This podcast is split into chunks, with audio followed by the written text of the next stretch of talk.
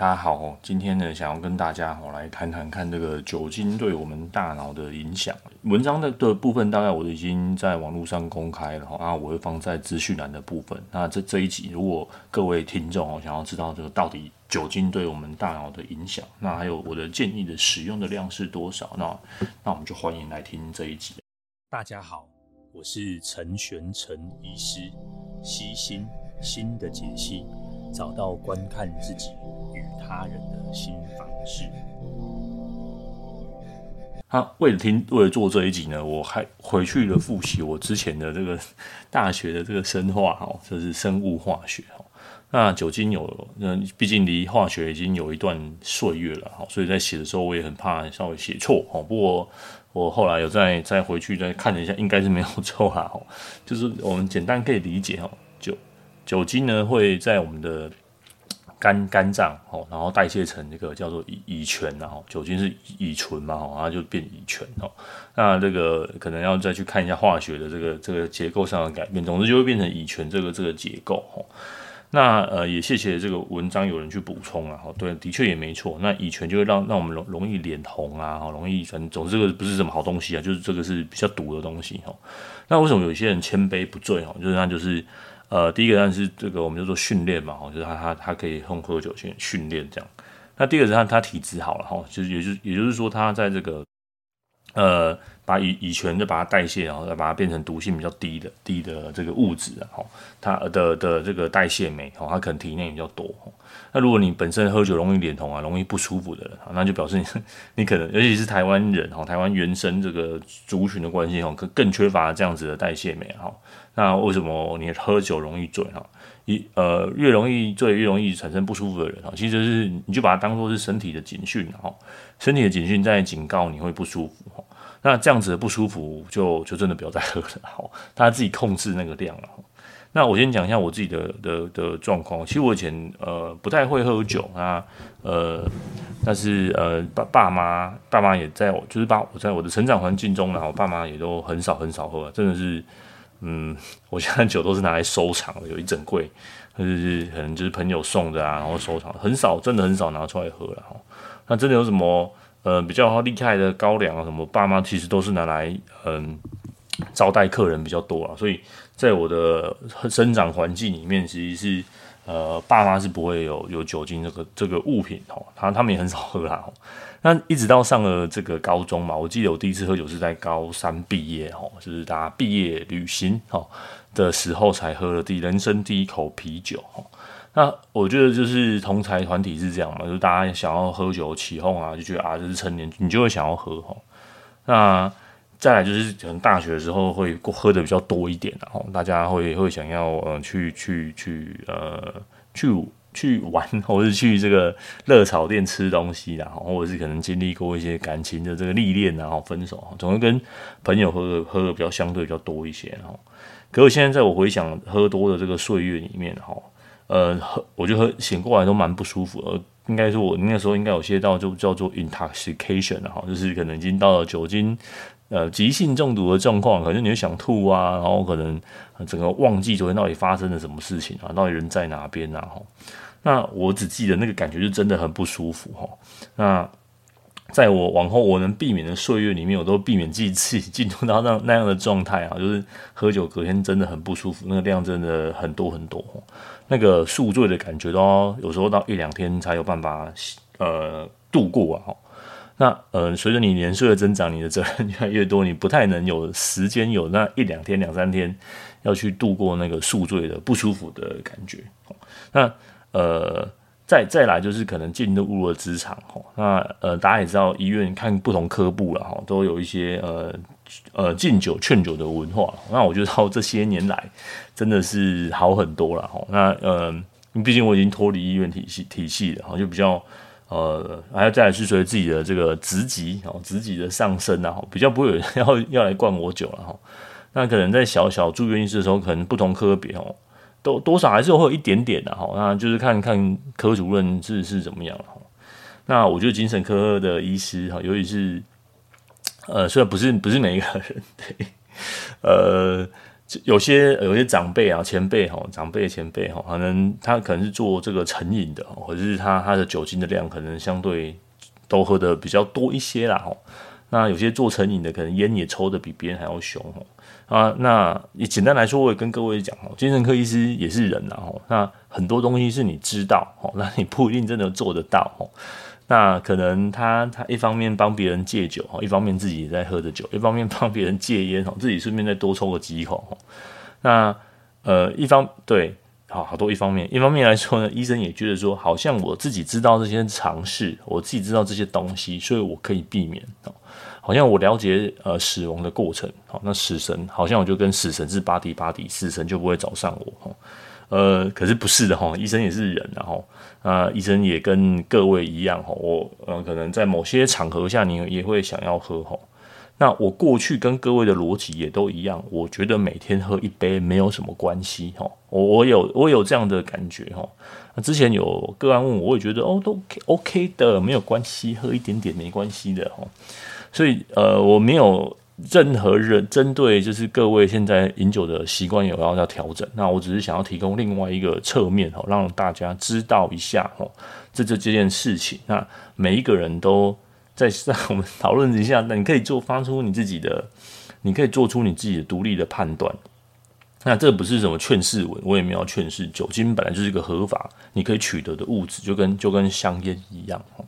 那呃，只是呃，政府真的很用力的在打，就是做这个烟害防治啊。那我觉得酒精的部分也可以想一想哦啊。那还有延伸很多问题啊，比如说还有人问这个到到底是不是需要这个加强管制的力道？这个这个有呃有不一样的见解啊。不过我觉得这个可以呃再再考虑看看。那我们今天都没有做任何政策面的讨论，我单纯就是就目前。呃，科学上的证据，那以及我最后最后我会说一下我自己的想法，然后再做出一些呃，大家大家可以自己独立判断。嗯，那所以呃，到了呃日剧哈，我喜欢看日剧嘛，日剧的这个男女主角，你看他们很很喜欢演，就下班开一罐啤酒哈，然后咔啊呲啊，对不对？然后在这个炎热的夏天，然后下了班，然后啊喝一杯这样子啊，很很舒服，而且他们量也喝不多，对不对？就是就是一罐啤酒。年轻的我也 曾经以为说，诶、欸，喝一罐啤酒还蛮舒服的哈，那量也不多哈，我觉得这个量没有很多，应该还好，没关系哈。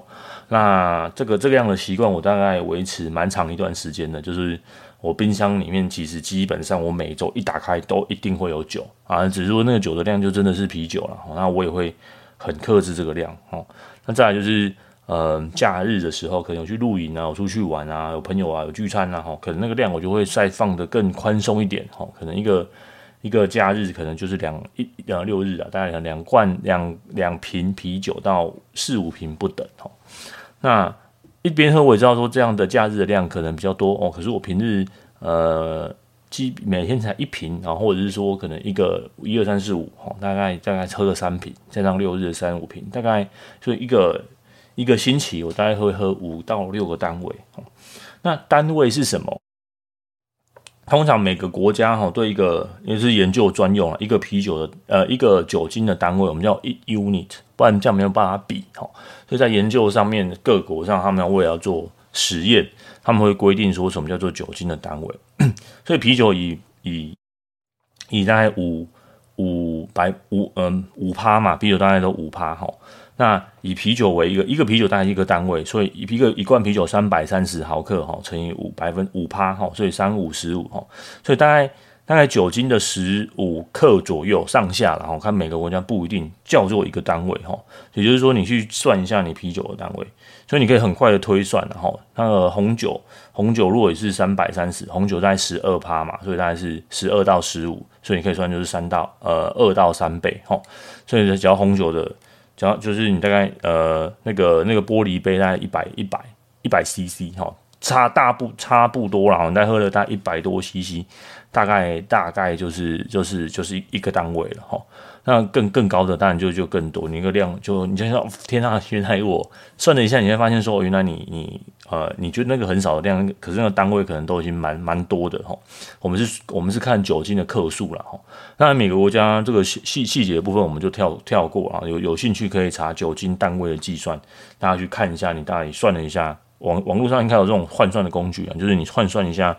大概你使用的量是多少了？吼，那我们会说量很少，可能是一个礼拜一一个单位，吼，一个单位两个单位，这种才叫少了，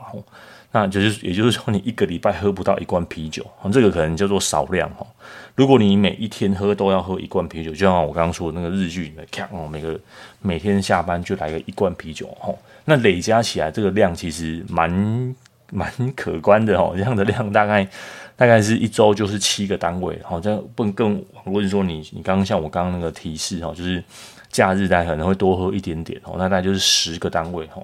呃，这样累积起来一周这样有十个单位，到底对我们大脑会有什么样的反应呢？哈，那主要的研究有两个啦，哈，就是这个是。有人说这是观察型的研究，对，这是观察型的研究，哦，那它没有所谓定义因果的关系，哦，但它当然还有一些独特的设计啊。第一个，它就是从英国的，我们叫 Biobank，哦，就是它就是比较大型的，哦，这种这种都发表在比较很好很好的期刊的原因，是因为它。第一个是它的数量真的很大哈，虽然它是观察型哈，它没有做哦分两组然后这样追踪哈，因为那这样也很难追踪啊。原因是在于说这样是这样的研究，它不像说诶我们给药，然后忧郁情绪从零分变一百分哈，大脑转变变到真的有疾病化的过程，可能长达五到十年的哈，这样是没有办法很难直接做分两组，然后这样长期的追踪哈，除非有有有人会去支持 support，呃，就是给金钱的支持啊。那这样金钱的支持呢？第一个，因为你做研究药物，药物会有药商的支持。那请问酒商会支持这个研究吗？肯定不会哈。所以各位在这个留言的部分，我也都有看到。我觉得这个很难呐哈。虽然它是观察型的研究，那我相信这类的研究最多能做到 就是观察型的研究而已。那因为我非研究专业的本身啊，如果有其他呃研究员，也欢迎。就欢迎大家学术交流讨论，我也很想要知道有没有类似这样的，真的有人在做这样的研究啊。那真的假设真的有哦，就是分两组，那个量肯定不多了哈，可能就是几百个人哈，所以这样的研究还是有一定的意义。那他。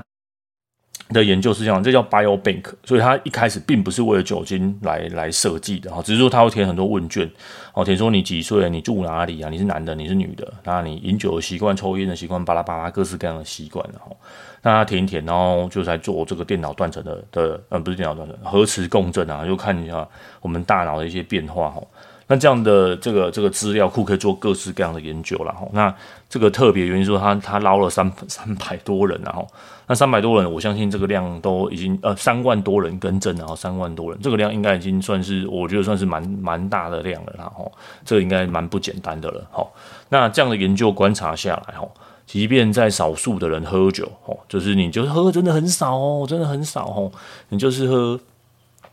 大概一些一些 uni 哈，呃，可能就像我刚刚说，每天一罐哈，他就发现说，你大脑其实跟比如说我每天都有喝一喝一罐，然后我现在四十岁好了哈，那可能跟四十二岁的人那个大脑的那个灰的那个厚度其实是差不多的哈，所以我这边说加速老化两年哈，是是这样子计算的啦哈，不是说你哦你每天喝一杯，然后你就是两年，那我如果每天喝两杯，我就是会老四年哈。那所以呃，有人在留言说这样很像农场文，呃，我是刻意写成农场文的文章啦，哈，就是希望大家呃重重视这件事情哈。那可是我这个农场文的背后都相对有一个比较比较比较好的一个科学证据的支持啊。那呃，各位说的都对哈，这个不是，这是观大型观察型的研究，那也发表在前年很很盛行的这个很大的期刊呐，哈，那呃。那这各位可以自己做出自己的呃判断跟选择哈。那他研究的也的过程也都很很中立好。那呃相关的文献我也都放在这个呃我的文章里面。那文章的连结我也会放在 show note 上面，大家可以稍微去看一下好，做出自己正确的选择哈。所有的资讯都公开透明这样。那第二个在继续讲之前呢，我先讲原理之前，我先讲第二个研究哈。第二个研究是在美国做的，哈，他他只针对比较年轻呃的成年人，哈，可能是大学生到这个可能三十几岁的成年人，他做的量不多，哈，好像但但是他这次就是专门为了这个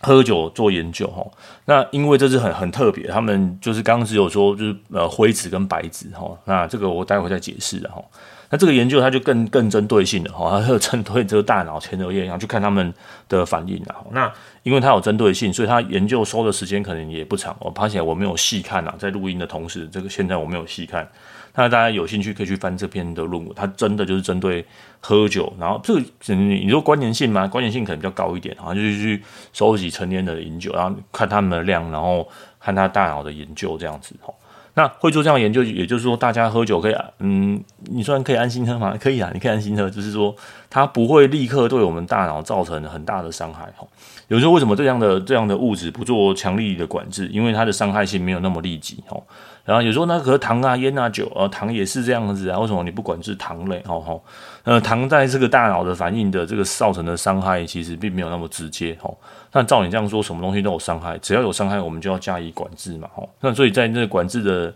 这个路上，大家都有很多很多的争辩啊。这次我们不做 争论上的争辩哈。但酒精跟烟一样，它虽然没有立即的伤害哈，但是它长期累积下来哈。呃，应该我会再找个机会再来录一集烟的哈。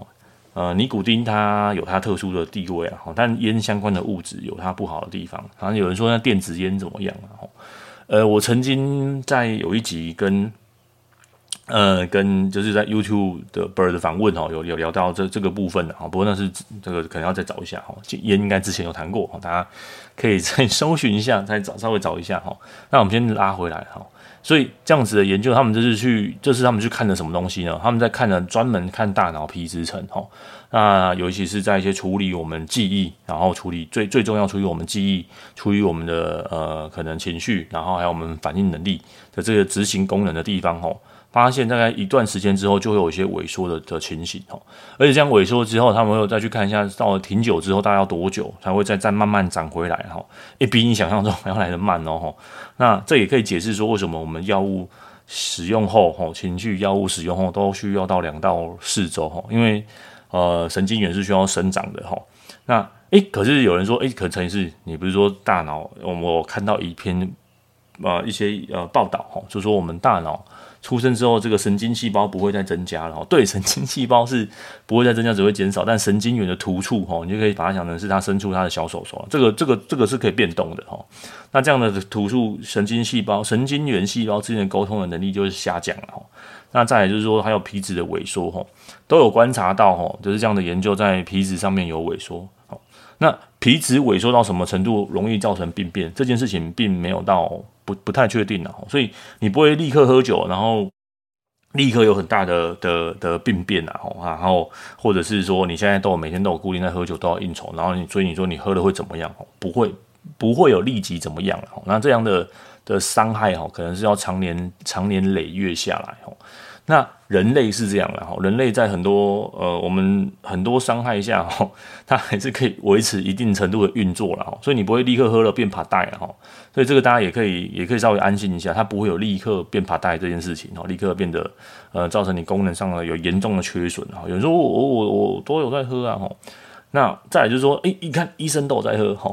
我也想跟各位说，医生在喝，可能他就是那个宴会下，可能有些前辈喝的比较凶了。那再来哈，医生通常哈，我们可以可以把它理解成这样，他可能可能他的脑容量或者他的脑力哈，可能相对比较好，他有他的那个余韵可以去去消耗吗？哈，我不确定哈，就是他他你就把想他今天他可能家里比较有有钱，他随便他花哈，他也都还好，或者是他那个成他要要达达到真的功能丧失的那个那个那个临界点，可能余韵比较多哈，maybe 你可以去这样理解哈，那。无论无论是怎么样啊，再怎么多的钱，或是再怎么多的脑力，哦，都有都有被你耗损完的一天，哦。那呃，可能我们运气好，你的到呃到了老年，真的变得失智。有人说这个会失智吗？到了那个临界点，哦，可能你还有很多很多的余韵可以消耗，哦。可是。这样子的的伤害还有很多其他的伤害，比如说空气污染啊、水污染啊、哦重金属污污染啊，哦，还有你的这个这个可能饮食的习惯不是很好啊，没有在运动啊，哦，然后这样子，呃，各方各面累积下来了，那那那那就是每个人去想想。可是有人说啊，我没有要活那么久，所以我要继续喝。呃，这跟活久不久没有关系。然后酒精这件事情哦，除了说真的是喝到很夸张，造成肝肝脏的伤害之前哦，它对大脑的伤害并不会那么明显。再来，大脑的伤害也不会直接让你死亡哦。也就是说，这个是一个慢慢很渐进的过程，然后可能会让你在生活上各个方面，还有在处理事情的能力上有受到一些显著的呃慢慢的下降哦。那这个下降是你不知不觉的哦，有可能你工作表现变得比较不佳，学习能力慢慢变得比较不好哦。那甚至说在一些冲动控制上面比较控制不住自己，哈，这个部分不会有人说这是生病啊，那嗯，但他就是对大脑有一个有一个伤害，哈，所以呃反过来啦，哈，反过来，所以大家也可以，你一方面你可以把它解释说不需要这么担心，说真的喝了会怎么样，哈，大部分的状况下不会有很长的一段时间都不会怎么样，哈，那你可能要承受一些这个。这个我们这脑容脑脑容量还有运作能力的下降啊，那这样的下降，嗯，你大家可以自己斟酌，你觉得 OK 啊，没没差，那那那嗯 OK fine 哈。但如果反过来哈，你今天我觉得这是这样的内容，应该是说，我们反过来，如果你想要追求你大脑大脑容量的最高提升化，你想要学习哈，如何让你保养你的大脑，让你的这个的这个脑力哈，可以在。就是在很好的状况之下，或是你想要延缓它的退化哦，你希望你到了某个年纪，在身体健康哈，你也想要身体健康，你也想要这个很好的这个状态下哈，有一定程度的表现，那这样子的要求，我觉得呃，减少酒精的使用，这个这会达到你的要求了哈。那第三点哦，有人说这个喝红酒有好处啊，红酒喝了会怎么心脏怎么样啊？哈，bullshit 哦，我就要强力抨击这一点哦。酒精就是一个不好的东西，它没有任何的益处吼。你说红酒，它有一个叫做这个白藜芦醇吼，它对可以抗氧化啊，保护细胞，bullshit 哦。这个研究已经这个是都市传说了哦。那这个研究的人哦，在 Wikipedia 我也是查了才知道了哈。哦，哦在 Wikipedia 上吼，有人就是写哦，这个都有报道了啦，这个是斩钉截铁的事情。做这个研究的目前吼被怀疑造假，应该也没有怀疑真的造假哦。也就是说，他现在的任何的研究关于红酒可以抗氧化，可以保护心脏，哦，这就是乐色，哈，这是乐色，哈。那我也可以很明确的说出来，哈，我也对我也没有，这这呃，本片没有任何人赞助，哈，所以我可以说实话，哈。那所以大家有有人在跟你说喝喝红酒可以保护心脏，你跟他说这是，够是这是说不通的，哈，这是说不通的，哈。那他没有任何的，那没有任何的益处了，哈。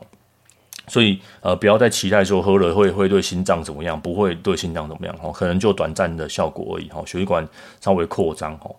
那第四点哈，你说喝了会提振雄风哈，那个也是短暂的哈。它就是因为血管扩张，所以你好像可以很很 OK，那、我一点都不 OK。那再就是你的你的你的大脑，因为在那个迷迷糊糊的状态之下哈，在整个性行为的过程，我相信也不是一个很愉快的事情哈。那你说可以稍微壮胆，OK 是可以稍微壮胆，没有错哈。但各位这个想要提振雄风的男性们哈，酒跟烟一样啊，都都有我们性性功能有有到有有受损的状态了哈。那你可以把性功能想成是你健康功能的评估了哈，你你的健康功能好，那你相信我，各位这个健康的勇猛的男性们哈，一定要特别特别的留意哈，这个酒精进不会变让你变成勇猛的男性哈，它只会让你越来越萎缩这样子哈，无论各方各面的哈，所以酒精这件事情尽量能避免尽量避免的哈。那第五个就是说，它在这个那个有一个东西叫肠脑轴线的哈，大家。最近在疫情都会拿什么来喷喷手？那拿酒精喷手哈，七十五不怕酒精哦。那很多人很可爱啊，就说这样七十五怕是可以是可以杀菌的。那我们喝到，所以各各位想想看，它可以杀菌，OK？所以。酒精这件事情对生物是有破坏力的，当然它是七十五趴，但是我是请大家稍微往这样类比啊，所以在喝了我们人体里面这样子的杀菌的东西，你你的你的你的身体很多很多肠胃道，我再次说这样子是个类比哈，这样不是一个正常的 的的这个这个反应啊，那我希望透过这样的类比跟大家去稍微解，让大家可以理解哈，那这个机制相对复杂，也都要放在 show note 上面，大家可以有兴趣的话可以把它点开，然后那 或者是各位。如果是相关科系的，你可以去跟学校的这个生化老师，或者是讲谈生理老师，跟他好好的询问跟请教啊。那这个机制相对复杂哈。那如果有肝脏呃肝胆肠胃科的这个同仁们啊，也可以跟他们询问一下哈，就相关的医师相关的资讯啊。那也就是说，酒精到了我们肠胃之后，它可能对我们胃其实是有伤害的哈。为什么会喝酒就会会有那个有些人会胃出血啊？不过或者是说这个可能造成这个。呃，食道食道呃硬化哈，或者是胃的伤害，然后有那个血流，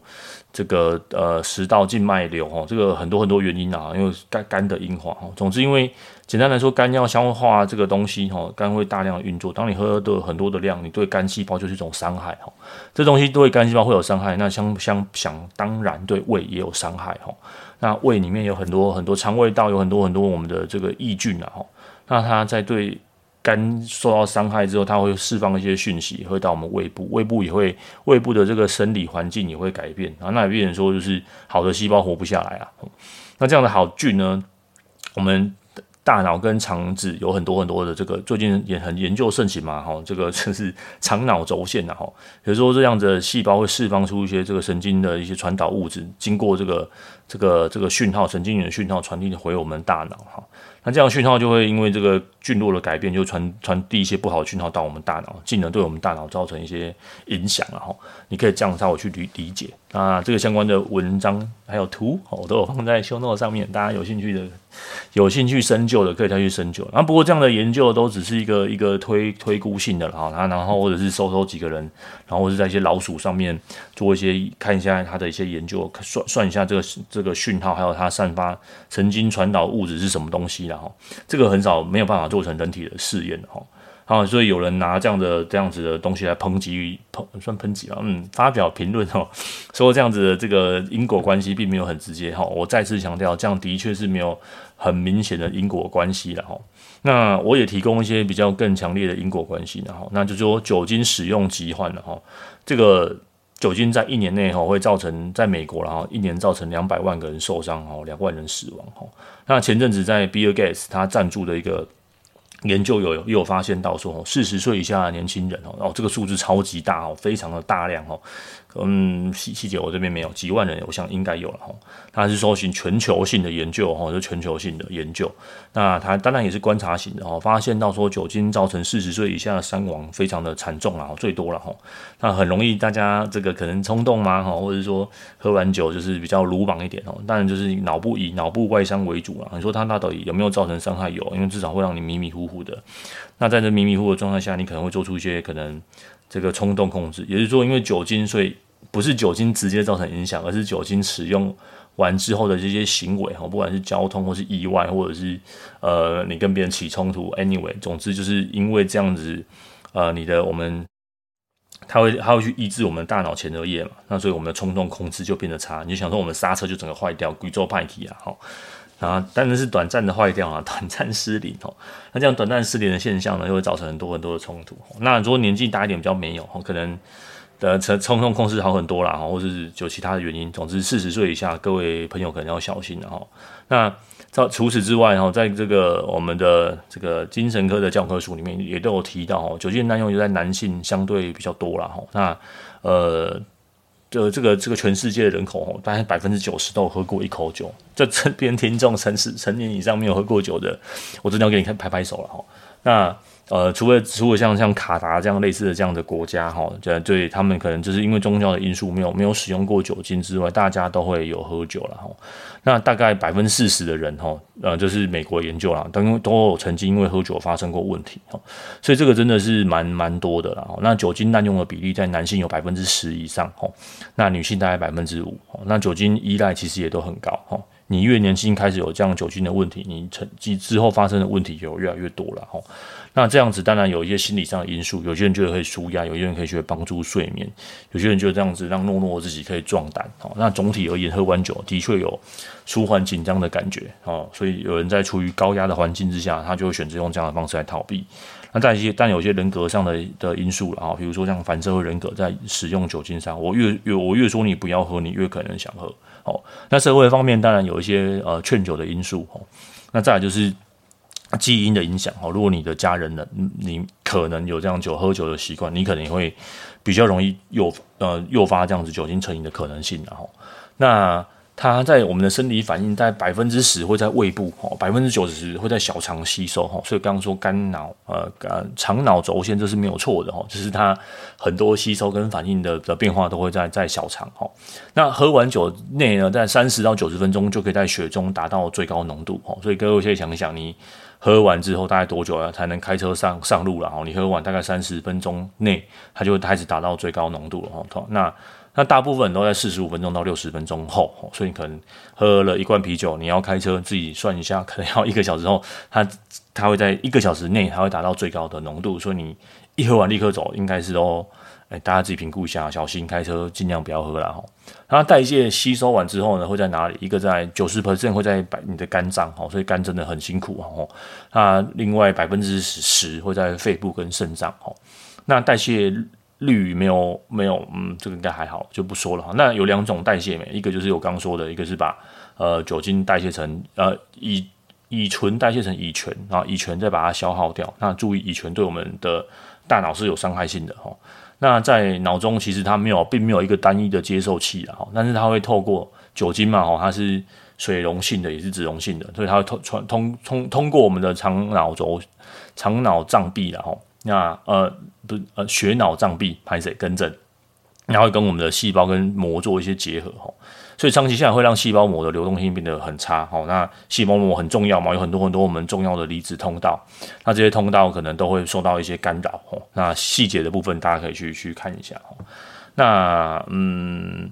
在睡眠的部分啊，有人说喝常常会有人说，以前我点困不起，我来饮酒来来困啊。我说你一定会比较好入睡哦。那酒精这件事情，请大家一定要注意。我之前在有一起谈睡眠的时候，我也有特别谈过酒精在对我们大脑的影响，它会让人容易昏睡，哈，但昏昏的并不表示你真的酒在休息，哈，所以它会减少我们深度的睡眠。你喝了酒。大家如果有宿醉的经验，但或者大家你可以做人体的实验呐。你先喝个五罐、十罐啤酒，睡睡睡睡睡看，你可以很快失去意识，但过程一定会很常做梦哦。那睡得也不深，然后因为这个啤酒精会利尿，所以你会一得你会得一直起来上厕所哦。所以总而言之，就是你想要透过喝酒造成良好的睡眠这件事情，就叫做天方夜谭哦。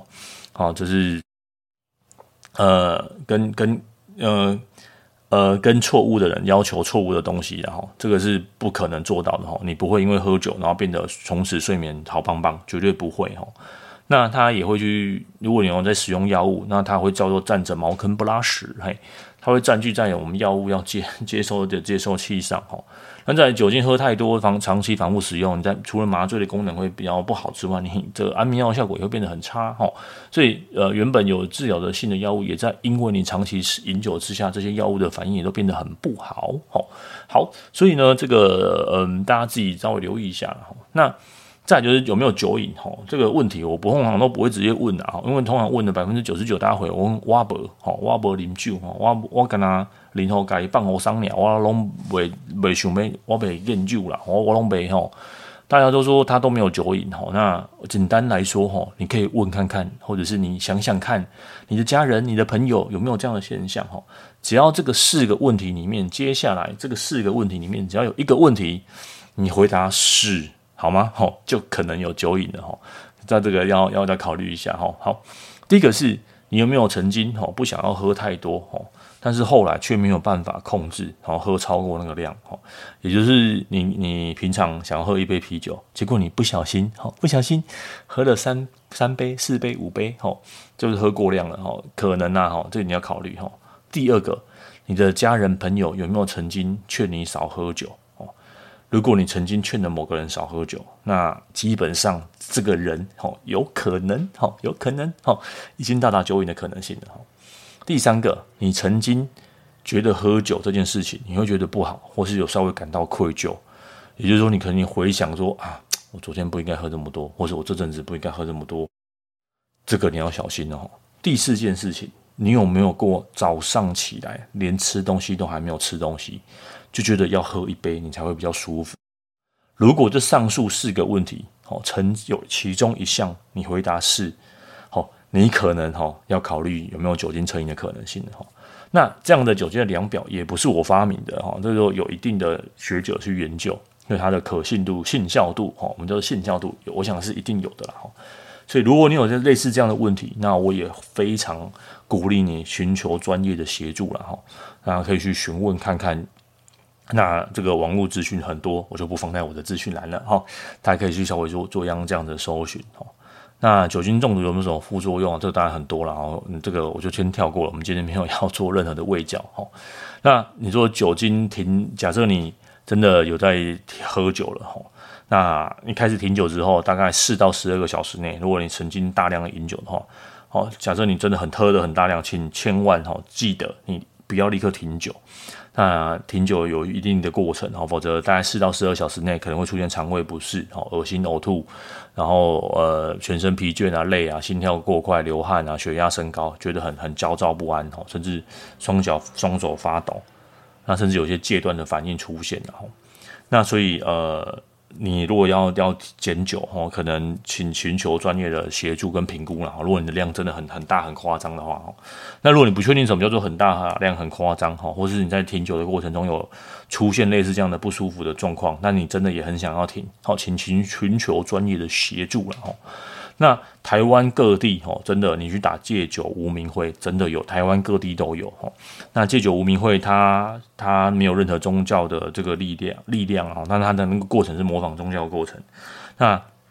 它也没有任何专业人员的协助，但是哦，在国外的研究，它有都有很好的。呃，戒酒很好很好的的功效啦，所以如果各位在短暂时间内没有要寻求医疗的协助，那也可以去参加全台湾各地的这个戒酒无名会，那他们都有网站吼，这就做 AA 啊。如果你看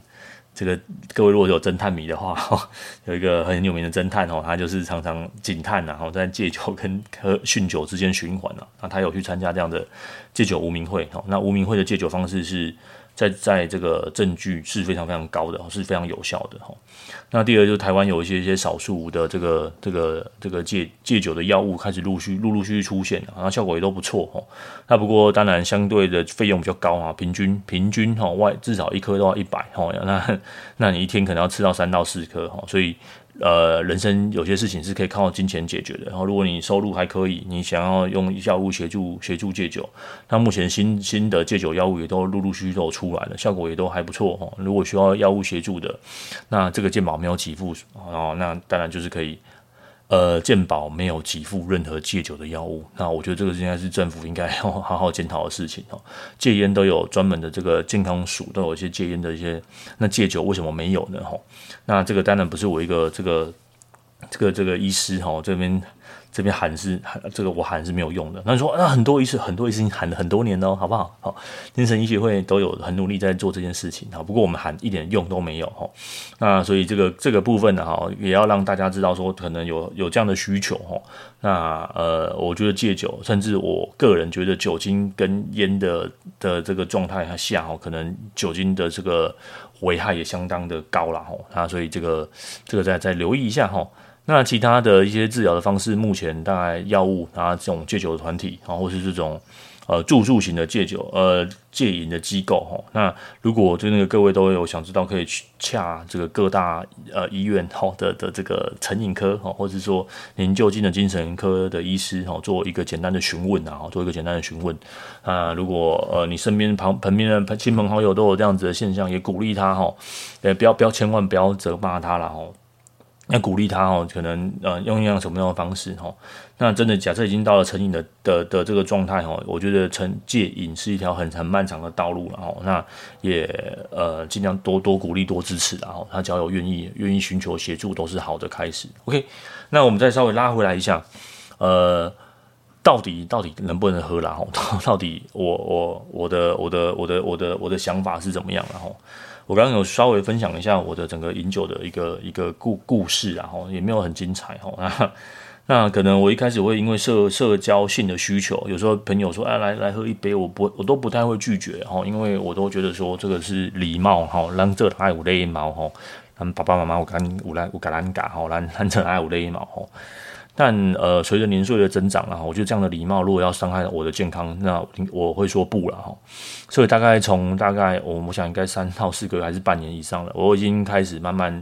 对这个朋友说，我都不不喝酒，我用非常礼貌委婉的方式，然后，那我也当然当然我还是得要有朋友，我也不会在朋友面前说你应该要戒酒啊，你应该要怎么样，喝酒对脑伤害，我也不会去做这样扫兴的行为，然后，那只是。因为我在写 podcast 录 podcast 我写文章，可能慢慢朋友比较熟悉的朋友有看到有听到，他们大概也不会呃也不会只就是在叫我喝酒了，所以我觉得这个也还蛮好的。那只是他们喝，我也不会，我也不会，当然就是大家每个人做自己的选择嘛，吼。那有没有什么时候有喝呢？大概真的很特别，然后，就是说这个酒真的很香很香，味道真的很好，我可能会在那个状态下，我可能已经。呃，两三个月都没有滴酒不沾了，我会喝一些些的。然后，但真的真的啦，吼，如果你做得到的话，如果你想要让你的大脑拥有高功能的表现，吼，真的不要就把酒停掉，吼。我相信在你的呃情绪处理方面，吼，在你工作上面，或是你你你在学业上面或在事业上面，你想要突破的话，吼，呃，真的就你就把酒少喝，吼。我觉得大概一两个月吧，吼，我就诶。这个但是有可能是我自己自己自己自己觉得啊，我没有做任何的检测了吼。那到底准不准，我不知道哈。但我觉得我就是呃想法上面清晰很多了哈。那呃这可能是我自己的一个呃我预呃我嗯自我实证的预言嘛。OK，反正你可以把它当做是安慰剂的效果。总之只要你觉得好有舒服，那那就做嘛吼。那再来就是真的，这个我一直想让大家看到这样子的呃大规模的研究，真的有证实酒精长期下来，吼，对对单的形态五五败五败不后了吼，真的是没有任何的益处了吼。如果有人可以找到真的像这样子大规模研究，你说我已经哦这个我跟你讲，陈医师，我找到另外一篇吼，这个什么叉叉叉果哦。的生生物资料库的研究，影像发现，吼，喝了酒之后，吼，有有这个大脑这个细胞异常的增长，吼，会让我们变聪明。如果有，欢迎来打我脸，吼，那那那我也觉得说，哦，这太棒了，我我们来来喝，吼，或者说陈医师，我跟你说，红酒这个研究，我找到更好的，OK fine，很好，也也让我知道，吼，我。我们科学就是就是是是是可以批评的吼，我也没有要成成为这个捍卫者吼，那只是目前我我这个孤陋寡闻，我找到的资讯大概都可以证实说酒精是没有任何的益处哈，那呃也对人人的话尽量不喝哈。所以这个大家可以做自己的判断、判断跟需求。那我没有，我无意好要去挡人财路。那我也无意酒酒精在这个文化上面已经很很长一段时间了哈。我们在祭祀啊，在祭拜啊，在各式各样的文学里面都有看到这个这样的酒精。那酒精会把我们大脑的这个限制器拔掉哈。那如果你的工作上面需求上面可能都需要饮酒，那也稍微注意一下用量哈，也不用真的很担心说这个立刻喝会有立刻怎么样的效果，但长期我长期可能 maybe 几个月几年哈，对我们大脑这个伤害是毋庸置疑的哈。那我最后的选择就是，呃，我也在我文章有点出这一点，就是如果可以的话，真的一口都不要喝哈。那我自己也很奉行这些东西然后。那人生某些状况下，给自己一些限制器，然后人生有些限制对你你是会有好处的，相信我哈。呃，某些限制在某些方面就是自由的展开哈。所以我现在的选择，如果各位有跟我一样的选择，我就开始喝气泡水哈。我觉得气泡水真的很棒，然后 有那种气泡的感觉，也会，或者是最近也很好啊，海尼根啊，或是台啤啊，或叉叉品牌我，没有。再次强调，没有任何品牌有有任何的对我任何的赞助或广告，no，没有，绝对没有哈。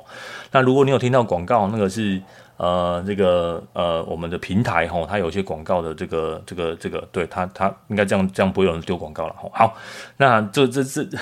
呃这样的状态下呢，你都可以呃喝用这样的替代物无酒精的饮料，或是这种酒精气息的气味的东西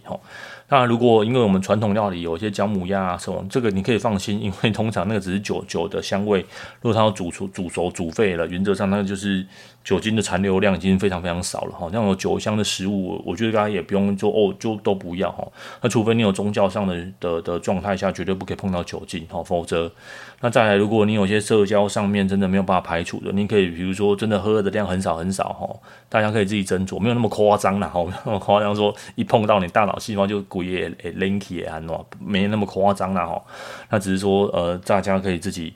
大家都是会，我在听这个 podcast，我相信都是一个聪明、独立自主，哦，想要追求更好人生的表现啊，那你需如果你你你是这样的需求，你是这样的希望，那我们我们可以来试试看，哈，你可以，我也很希望，哈，如果日后 有人因为听了这一集，真的开始呃没有喝酒，那真的生活有什么样的改善，也欢迎回信给我，哈，会让我知道说，诶，真的这样子是是呃，真的有人因为因为这样听了什么，有一点点变得变得不一样，那。呃，这是我的选择，那你也可以做出你的选择。那你的选择是什么？我都我都没有关系。好，所以你就听完这份觉得很气愤，你觉得我要喝更多的酒？OK fine，那是你的选择。那呃，你做出你的选择就好。好，我也不会，我也不会说啊，你你这样做好或不好，我没有无意做任何的批评。那酒精是合法合法的合法的物质，哈，也是合法的使用，哈，这都是都是对的，哈，都是对的，哈。我那那如果你要跟我争辩，我只会回你说，嗯。对你都是对的吼，那你喝多喝少，我也我也觉我也不会跟你说你你不要喝，你不要不会的吼，你不是我的亲人吼，我也不会劝你说要不要喝。但如果你问我意见，喝酒好不好？那这就是我客观的客观的资料、客观的资讯吼。那就像前一阵子我做了一个大麻好不好？吼，那如果各位对这样子物质好不好？那我们可以对后续我们可以陆陆续续来做一些好好不好系列，然后那。总之呢，这个呃呃，这个酒精大概就是这样子哈，目前没有任何的 的益处哈。那最好的益处就是就是就是预防肠病毒，洗洗手消毒哈，就在体外使用都有很大很大的益处。那体内我目前是啊、呃，可能我孤陋寡闻，没有看到任何的益处。好，那我们今天的开始就到这边要做告个段落。那也谢谢各位的收听。那今天拉拉杂杂讲的稍微比较比较长一点，那我就就没有不打算剪了，然 后就这样直接出去了哈。好，那那就我们今天就告个段落了，拜拜。